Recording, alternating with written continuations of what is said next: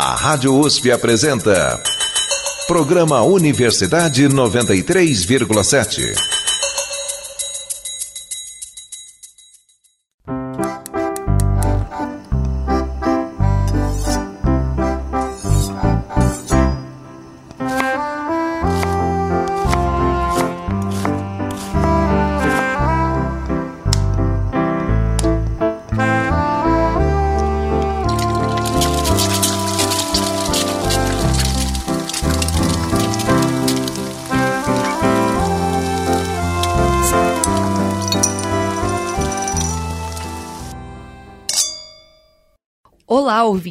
Eu sou a Sofia Kercher e está no ar mais uma edição do Universidade 93.7. Junto comigo para apresentar o programa de hoje está a Jaqueline Silva. Oi, Sofia. No programa de hoje vamos entender melhor sobre o conceito de cozinha de herança através de restaurantes espalhados por São Paulo. Hoje você vai conferir estabelecimentos de culinária colombiana, grega, síria, judaica, congolesa e caiçara.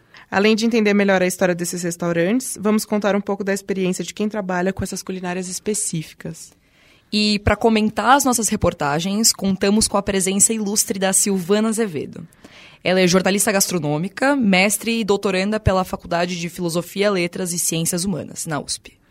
Tudo isso você confere agora no Universidade 93,7. Este é o segundo episódio do nosso especial sobre cozinha de herança. A primeira parte você ouviu na semana passada. E o arquivo do programa já está disponível no nosso site usp.br/radiojornalismo. No programa de hoje, nossa convidada Silvana Azevedo analisa a matéria de Tiago Gelli sobre a culinária caiçara no litoral paulista. Também ouviremos a reportagem de Jaqueline Silva sobre o Zedeli, restaurante de tradição judaica em São Paulo. Dando continuidade ao programa da semana passada, hoje a Silvana começa detalhando para a gente o conceito de cozinha de herança, objeto de sua pesquisa. A cozinha de herança ela surge quando a gente tem uma culinária específica que ela se transforma pelos contatos interculturais e aí aquela cultura de, da origem daquela cozinha não mais reconhece aquilo como uma cozinha autêntica. Sim.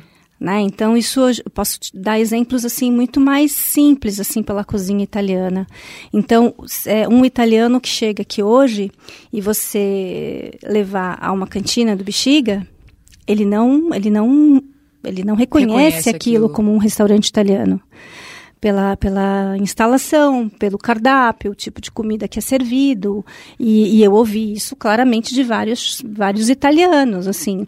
De um deles falar assim, não, isso não é cozinha italiana, porca miséria. Isso aqui é uma adaptação muito mal feita, sabe? Você é... sente que tem esse aspecto também defensivo de, de proteger aquilo, então não é uma surpresa positiva quando eles vêm, é uma surpresa como se fosse eles estão deturpando aquilo que, que é nosso, que a gente criou.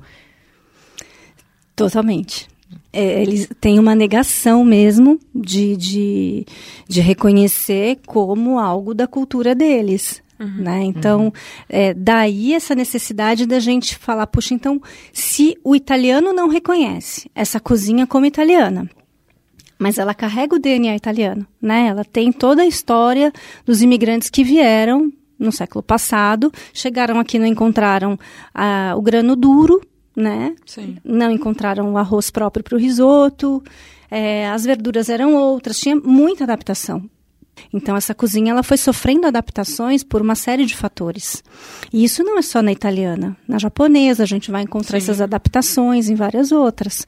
Né? Então acho que é, é, importante a gente começar a perceber o que, o que é essa cozinha de herança. Entendeu? Eu não posso chamar o prato da cozinha por exemplo, o filé parmigiana, a gente tem certeza aqui em São Paulo, aqui no Brasil, que isso é uma cozinha italiana, que é um prato da cozinha italiana. É um choque. Mas se você for em Parma, você não vai encontrar o filé parmigiana, não existe. Esse prato é brasileiro. Ele nasceu em São Paulo, uhum.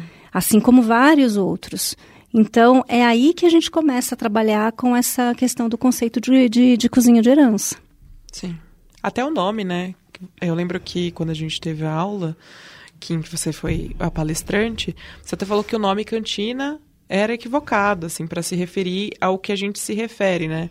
Que eles usavam outro, o nome cantina para outra, outra finalidade, né? É, a cantina na Itália é outra coisa, né? Pra gente, aqui em São Paulo, cantina é um restaurante típico de cozinha italiana, uhum. que a gente encontra no Bexiga, né? Sim. Em geral, com aquela decoração, com as garrafas de Chianti penduradas, a...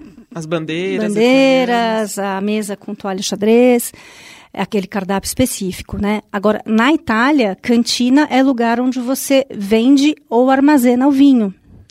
Então, é outro, é outra coisa. É, é curioso observar que aqui em São Paulo, cantina começou assim também. Só que aí ela foi se modificando ao longo da história. Né? E, e, cantina nos dicionários brasileiros tem várias acepções, né? A cantina Sim. que você desce para tomar um, um lanche aqui na faculdade, a gente também Sim. chama de cantina, né? Então, ela, ela vai tendo outras acepções, mas quando a gente fala de tipo de restaurante, a gente já sabe exatamente o que é a cantina. Na Itália, é outra coisa, está relacionada a vinho. Uhum. E Retomando um pouco, porque a nossa história, claro, não acaba na capital. É, por todo o estado e país, centenas de estabelecimentos preservam e refletem as tradições culinárias. Uma delas, aliás, é bem conhecida pelos paulistanos que fogem para o litoral nos feriados. Estamos falando, é claro, da cozinha caiçara. Nosso repórter Thiago Gelli viajou até a praia do Camburizinho, na cidade de São Sebastião, para visitar o restaurante Seiva, que serve frutos do mar em receitas de família à beira-mar. Olá pessoal, aqui é o Thiago, Thiago Gelli, correspondendo do litoral norte de São Paulo, porque a culinária de herança não fica só na capital não. Aqui no litoral, em São Sebastião, a culinária caiçara, ela entra em contato com vários sabores contemporâneos e muitas delícias nascem daí. Hoje a gente veio aqui no Seiva Bar, que fica na praia de Camburizinho. O bar abriu há pouco mais de dois anos, ainda em período de pandemia. Ele existe na praia quase como um segredinho. Ele fica escondido no canto esquerdo da faixa da areia, dentro da vegetação do morro que moldura a paisagem. Para entrar, você encontra a escada de pedra, que fica iluminada à noite por umas luzinhas verdes ali no mato. Basta subir e pronto, você chegou a esse oásis da culinária caiçara no meio da Mata Atlântica. A vista aponta para o oceano, as árvores circundam todo o pequeno espaço e os insetos fazem a festa. Além do álcool em gel aqui, os funcionários também oferecem repelente off, o que é um ótimo bônus. Hoje a gente provou dois tacos, o taco de é, lula, adorei, e o taco de camarão, que foram aprovadíssimos. Eles misturam esses clássicos da culinária caiçara com também esses elementos estrangeiros. Bom, o Luan está visitando o restaurante pela primeira vez e ele topou conversar com a gente. O que, que você achou do bar, Luan? Achei muito lindo e muito único também, né? Porque não se encontra lugares tão imersos num num, num paraíso lindo que é a Praia de Camburi. Já o Matheus, ele frequenta esse bar aqui já faz bastante tempo, né? Desde a pandemia mesmo, desde quando abriu. É, e aí, Matheus, qual é a sua coisa favorita aqui do Seiva? Ai, tudo é delicioso, são drinks incríveis, variados, são pratos muito gostosos, tudo muito fresco, muito orgânico da região, os frutos do mar. Excepcionalmente, assim, o, o que eu amo são os tacos. Tem taco de peixe, tem taco de camarão e agora tem taco de lula. E também tem opção vegana também, que é com. É, vegana não, vegetariana, perdão, que é com queijo coalho. Mas especialmente os tacos de camarão e de lula dorê é, uma, é um desbunde. É uma coisa deliciosa você comer isso, deliciar com isso, com a pimenta caseira deles aqui, com essa vista excepcional. É uma coisa maravilhosa. Recomendou? Pode. E, e, é muito interessante porque o que você come aqui vem de uma culinária é, é, uma, é um misto né da, da, culinária contemporânea que você vai encontrar nas cidades grandes mas também com o mantendo a raiz caiçara daqui da região de São Sebastião que né a partir do consumo de alimentos frescos os frutos do mar fresquíssimos tudo daqui e trazendo fazendo essa fusão de, de culturas digamos assim. E com um resultado maravilhoso, os melhores sabores.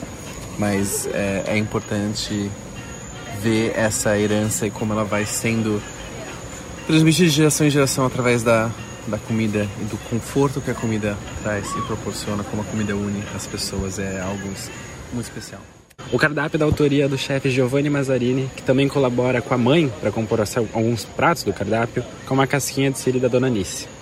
Tudo é fresco, tudo é pescado aqui mesmo na praia e vem direto do oceano. A gente também está aqui com o Elder, que é garçom aqui no Seiva desde que o bar abriu. E aí, Elder, conta um pouco da sua experiência com o restaurante aqui pra gente.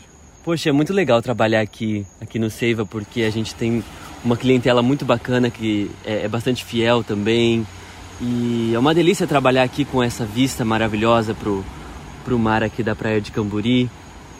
É, a gente tem contato também com, com a natureza, né? Por ser aqui no meio das pedras e com essa mata toda em volta. Teve uma vez até que apareceu um bicho preguiça aqui, foi, foi muito legal, porque todos os clientes ficaram tirando foto e, e é algo inesperado, assim, mas é muito bacana trabalhar aqui.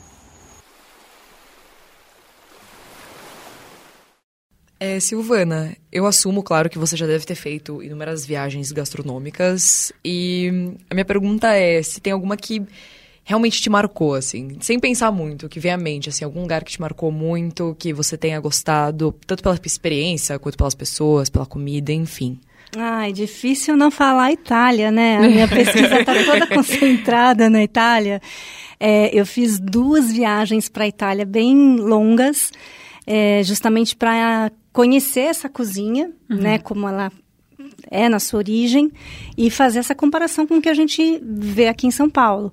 Então, essa realmente foi a mais marcante, né? Assim, quando você tem esse contato direto com aquela culinária, os ingredientes, o país em si, né? A minha origem é italiana, então é, meus bisavós vieram para cá, né? Aqueles imigrantes ali no final dos anos 1800, então é, é uma história de vida, né? Que se desenha em cima disso.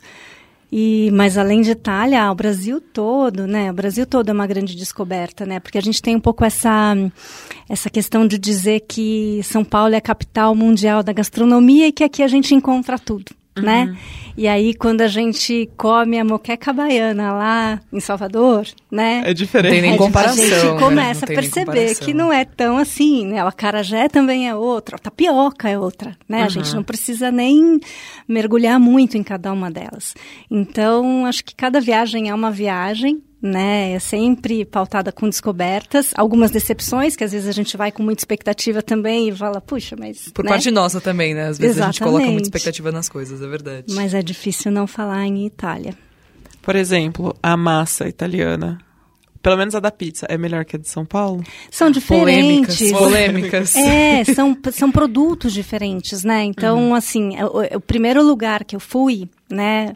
Porque a gente, quando fala em pizza, pensa na pizza napolitana, Sim. né? Então, eu fui para Nápoles numa outra ocasião. Então, a primeira pizza que eu provei na Itália foi a pizza romana, que é outra pizza, né? Lá eles comem a pizza ao talho, que é uma pizza que vem numa forma quadradona, é, logo cedo você já tem isso nas lojas e aí você come em fatia. E aí eu vou contar para vocês uma grande surpresa que eu, que, eu, que eu tive ali quando eu vi. Tinha pizza de batata. As batatas Sim. em lâminas ali. Então, aí eu falei, opa, olha só, a gente aqui no Brasil, né, em São Paulo, fala, puxa, vocês fazem muita adaptação, caramba, pizza de frango com catupiry. Gente, lá tem pizza de batata, tem pizza de salmão, tem pizza de um monte de coisa, né? Ouvi falar que tem feijão também, não sei se são apenas boatos, mas... Não vi. Não viu? Não vi. Não, pizza de feijão. a gente vai não. ter que visitar, a gente vai ter que visitar para saber. Arrumando desculpas. Então foi uma surpresa. E aí ela tem outro tipo de massa que é diferente da pizza napolitana, né? A uhum. pizza romana ela é uma pizza com uma, como ela é uma pizza que é vendida em fatias quadradas, então ela já tem uma base mais firme, um pouco mais crocante, e não tem aquela massa elástica que a pizza napolitana tem. Né? A pizza napolitana já é uma outra história, uma pizza com uma longa fermentação, tem uma massa mais elástica. Você pede uma pizza no restaurante, você come a pizza inteira, né? Sozinho. inteira. Então, é, eu lembro que nas ruas de Nápoles a gente pede ali em pé mesmo, andando, e ela vem embrulhada tipo naquele papel de pão, uhum. sabe? Sim, aquele papel sim, pardo. Sim. Você segura no papel, dobra e sai comendo pela rua inteira. E, e, você dá conta de comer, porque é uma massa muito leve, sabe? Você não fica conversando com a massa o tempo todo. E hoje a gente já tem aqui em São Paulo a pizza que é reconhecida pela, pela VPN, né, que ela realmente segue os mesmos padrões da pizza napolitana. E a gente tem a nossa pizza paulistana, né? Que é uma pizza que tem. É, aí tem vários estilos. A gente tem a pizza da Monte Verde, que é aquela massa muito fininha, é, outras que você tem com muito recheio, né? Por, muito recheio não, cobertura, né? Para o paulistano, é. pizza tem que ter muita cobertura, tem que ter catupiry, tem que ter ah, quatro queijos. Então, assim, são estilos muito diferentes. Né? Então, dizer qual é a melhor, eu não me arrisco. Eu gosto muito da pizza do estilo napolitano e aqui em São Paulo a gente encontra essa pizza muito bem feita, uhum. né? Então acho que são estilos diferentes. É... Depois de uma prainha, paulistano volta para a capital, né? E perto da Avenida Paulista e da Oscar Freire, ele encontra uma culinária que há alguns anos andava meio apagadinha, pouco citada, mas que de uns anos para cá teve uma retomada e passou por processos de renovação. É, a querida já que foi até o Jardim Paulista experimentar pratos de uma culinária que tem uma tradição de cerca de 5 mil anos. Aqui no número 1689 da Alameda Lorena, existe um restaurante em funcionamento desde 1981. Podia ser mais um entre os inúmeros outros restaurantes na região, mas esse é diferente por muitos motivos. Um deles, e talvez o mais importante, é que a cozinha faz parte da culinária judaica, que antigamente era pouco citada nesses guias referenciais de onde comer bem e beber bem por São Paulo.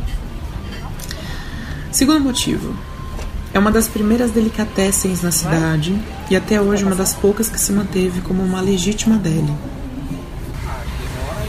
Eu poderia dizer que também é diferente por conta da culinária bem específica desse restaurante porque a origem dele não é só judaica, é judaica askenazim. Os askenazes são os judeus provenientes da Europa Oriental que trouxeram ao Brasil os famosos gefilte fish, que são bolinhos de peixe, os vareniks, que são raviolis de batata, e os latkes, que são bolinhos de batata e cebola, e geralmente são acompanhados de purê de maçã, igual os que estão aqui na vitrine da Zedeli, onde eu vim hoje.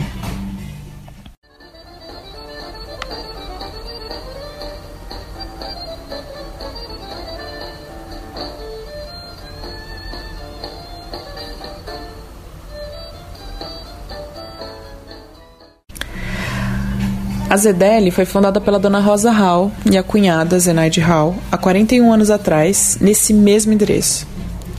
É aqui que eu sou recebida. E cercada por quadros de família, arte sobre as celebrações judaicas, prêmios estampados na parede, como Bom e Barato, que é o do especial da revista Veja Comer e Beber, há uma senhorinha de 93 anos sentadinha num dos bancos estofados enquanto observa o movimento e incentiva os clientes a pedirem o que desejarem, porque ela garante servir tudo que tem no cardápio. Oi, pode passar, pode passar. Boa tarde.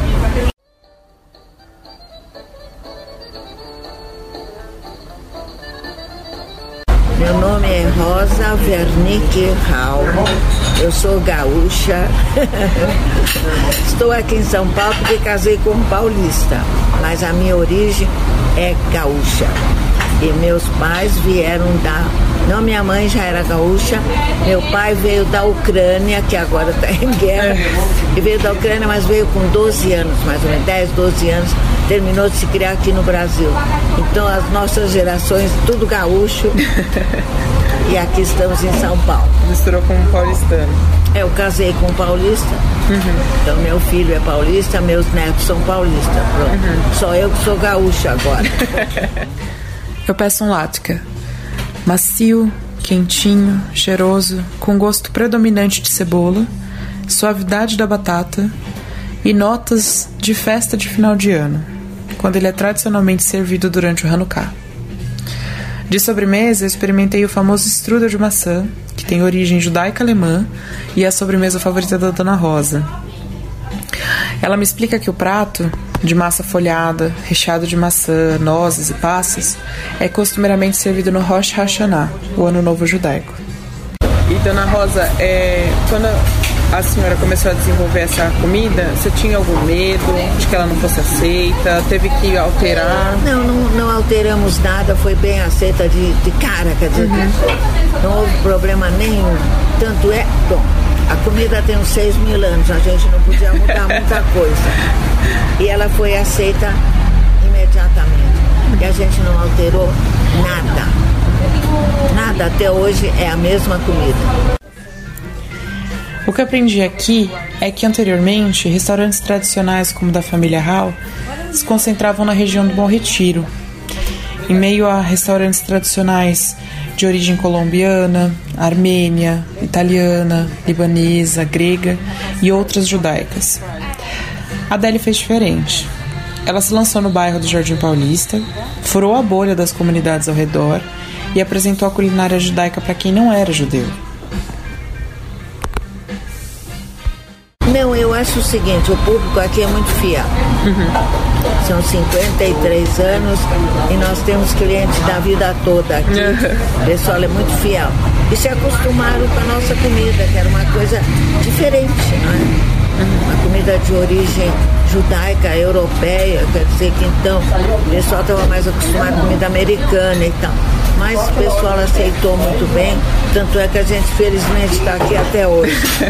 e se multiplicou, né? Virou... É, tem várias lojas, uhum. inclusive agora eu tenho seguidor que é meu neto. Já está na outra geração. que bom, né? E se esse era o objetivo das duas senhoras que fundaram a ZDL em 1981, elas acertaram em cheio. E se não era, ficou sendo, porque atualmente o herdeiro do restaurante é o neto da Dona Rosa, o chefe Júlio Hall, que manteve o DNA da família com uma novidade: os hambúrgueres. Hoje o Júlio comanda um tipo de spin-off da Delicatessen, a Zedeli Sandwiches, que possui três unidades e é uma das mais famosas hamburguerias em São Paulo. Com diversos lanches, hambúrgueres, alguns que são acompanhados de bacon por um adicional de preço e que deve ser solicitado antes, porque afinal ainda é um restaurante judaico, e a inclusão de alguns sanduíches típicos da cultura, ele teve inspiração naquelas delicatessens judaicas nova-iorquinas.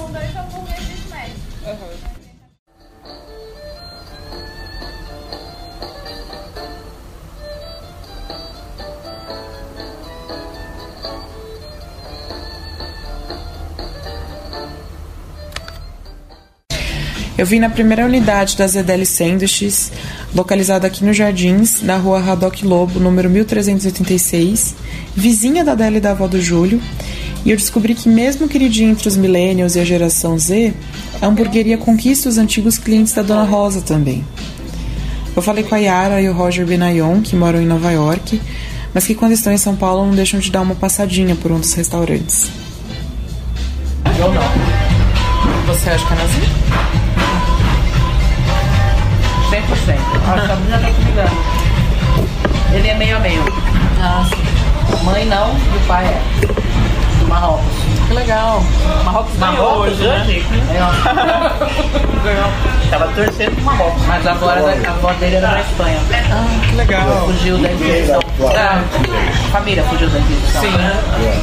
Oh, Monica, Monica, are you drinking a sopa aqui? Mas a história tá Tá escutando. Tá boa. Faz tempo que você come aqui? Eu nunca vim aqui. Nunca viu nessa? Nessa não. Nunca comi. Tem, tem outras duas, né? Tem uma no Itaim e uma em Pinheiros, também é lanchonete. Essa tá sempre cheia. É, tá sempre cheio. Hoje que é dia de semana, né? Mas ainda assim tá cheio. Porque não tem muita mesa, né? Qualquer um já enche, né? Sim. Mas a explicação da comida é isso mesmo. família, minha família veio da Rússia. É. Muita batata. Uhum. Se antes as receitas da cozinha Askenazim fizeram sucesso com os vareniks, Tão pouco hoje ficam para trás os atrativos do hambúrguer de carne de cordeiro, os hot dogs de salsichas 100% bovinas e o biftong, que é um sanduba de língua de boi. Eu comi um JR Burger, que é um hambúrguer do tipo smash duplo com queijo americano, cebola, picles e deli sauce, que é o molho da casa. É, eu tô acompanhada de uma familiar, então eu consegui ver os olhos brilhando quando chegou na mesa uma porção de batata, que é a pastrami fries. É, são fritas com casca, pastrami desfiado, queijo fundido, sur cream e cebolinha. É, o conjunto da obra vale a fama que tem. Meu nome é Denise, é a primeira vez que eu estou ouvindo nesse restaurante, visitar. Eu fui conhecer primeiro a Delicatessen e lá são os pratos mais da, da, origem judaica e aqui o hambúrguer, né? Muito embora também tenha algumas coisas que é da origem também judaica.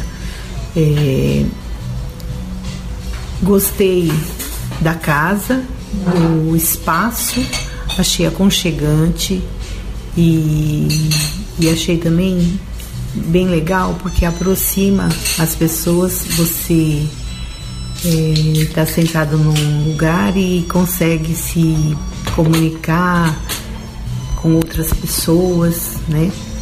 E a gente fez até amizade, fizemos amizade aqui com o casal.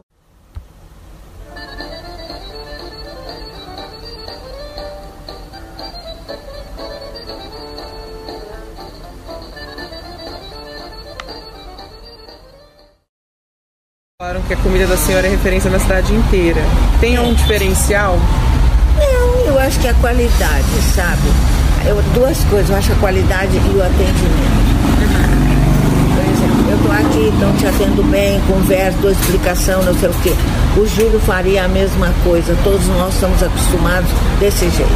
Que bom. A casa é casa, não é restaurante. É uma casa e a gente recebe o pessoal com todo carinho. Uhum. No final do dia, os clientes da Zedeli têm algumas coisas em comum.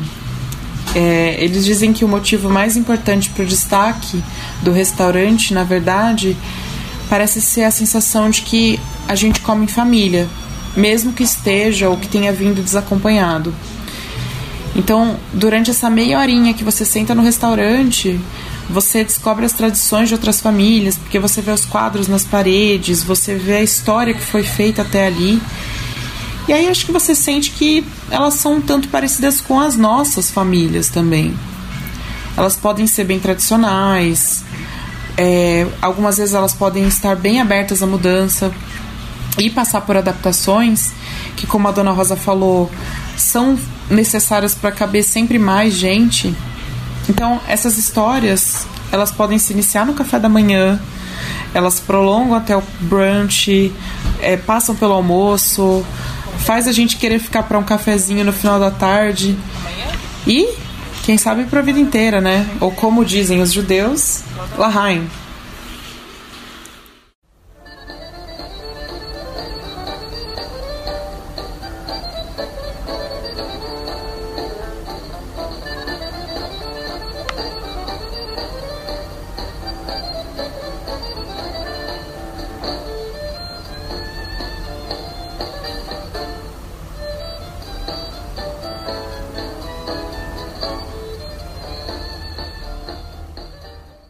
Você acompanhou a segunda parte desse especial sobre cozinha de herança. O próximo episódio você ouve na semana que vem, quando a nossa convidada vai comentar as matérias da Jaqueline Silva sobre o restaurante Zedeli e de Aline Novakoski, que aborda a culinária congolesa. Esse programa foi apresentado por Sofia Kerscher e Jaqueline Silva e teve a participação de Silvana Azevedo. As reportagens do especial são de Beatriz Lupomo, Beatriz Hermínio, Sofia Kerscher, Thiago Gelli, Jaqueline Silva e Aline Novakoski. Neste programa você ouviu músicas da Jewish Starlight Orchestra. O programa foi veiculado com fins didáticos. O arquivo desse programa está disponível no site usp.br barra cje barra radiojornalismo. Obrigado pela audiência e tenha um bom dia. Bom dia para todo mundo.